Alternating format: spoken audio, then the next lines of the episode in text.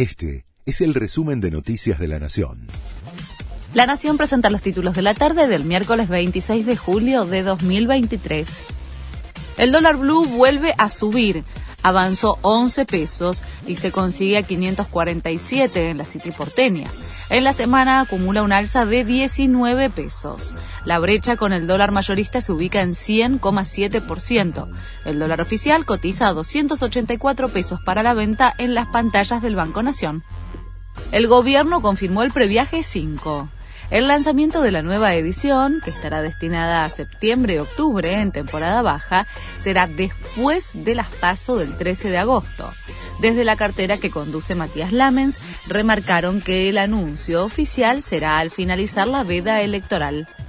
La Reserva Federal de Estados Unidos volvió a aumentar la tasa de interés resolvió subir 0,25 puntos porcentuales el índice de referencia, con el objetivo de mantener la pelea contra la inflación.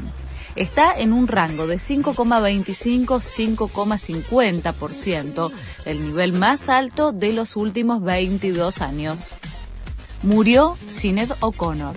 La cantante irlandesa tenía 56 años. Aún no se conocen los motivos de su fallecimiento. La artista era madre de cuatro hijos.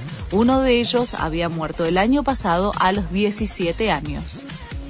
Kevin Spacey fue declarado inocente en el juicio por acoso y abuso sexual que se realizó en Londres.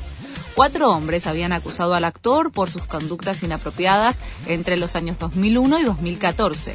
Spacey, que hoy cumple 64 años, se mostró conmovido cuando leyeron el dictamen de haber sido encontrado culpable, podría haber sido condenado a una pena máxima de prisión perpetua.